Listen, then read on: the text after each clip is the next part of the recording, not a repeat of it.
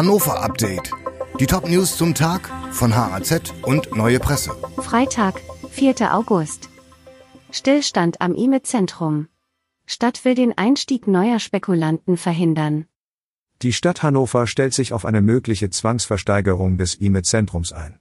Dabei will sie versuchen, die Immobilie möglichst unattraktiv für die nächsten Finanzspekulanten zu machen.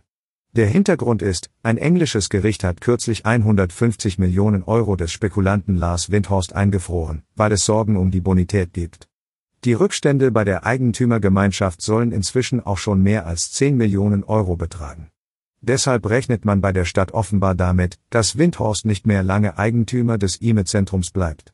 Eine Arbeitsgruppe im Rathaus konzipiert verschiedene Strategien, die von Änderungen im Baurecht bis zu städtebaulichen Verhinderungsstrategien reichen. Eine offizielle Bestätigung dafür gibt es bislang nicht.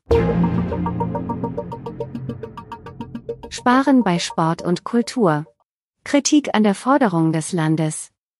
Die Stadt Hannover soll stärker bei den freiwilligen Leistungen sparen. Das hat die Kommunalaufsicht des Landes gefordert.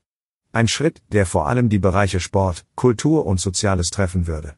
Bei der SPD im Rat der Stadt stößt das auf heftigen Widerstand. Ein Sportpolitiker fürchtet, dass Vereine kaputt gehen, wenn man die freiwilligen Leistungen noch stärker zusammenstreicht. Die FDP hingegen sieht sich durch die Forderung der Kommunalaufsicht bestätigt. Man fordert eine massive Reduzierung der Mittel.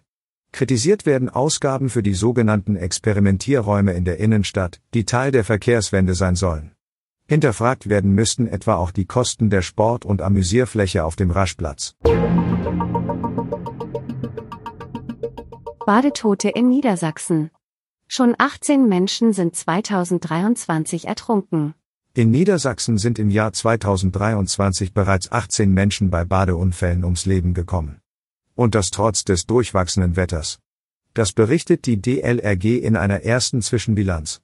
Unter den Toten ist auch ein 16-Jähriger aus der Region Hannover. Im Mai hatte eine Schwimmerin einen Jugendlichen im Freibad Mellendorf unter Wasser entdeckt. Rettungskräfte konnten den 16-Jährigen reanimieren, doch wenige Tage später starb er im Krankenhaus. Wetter bleibt weiterhin nass und trüb. Der August macht mit dem Regen munter weiter.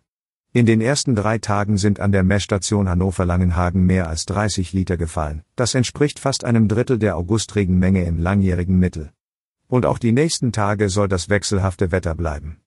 Insgesamt war der Sommer in der Region bisher aber im Vergleich zum langjährigen Mittel immer noch zu trocken.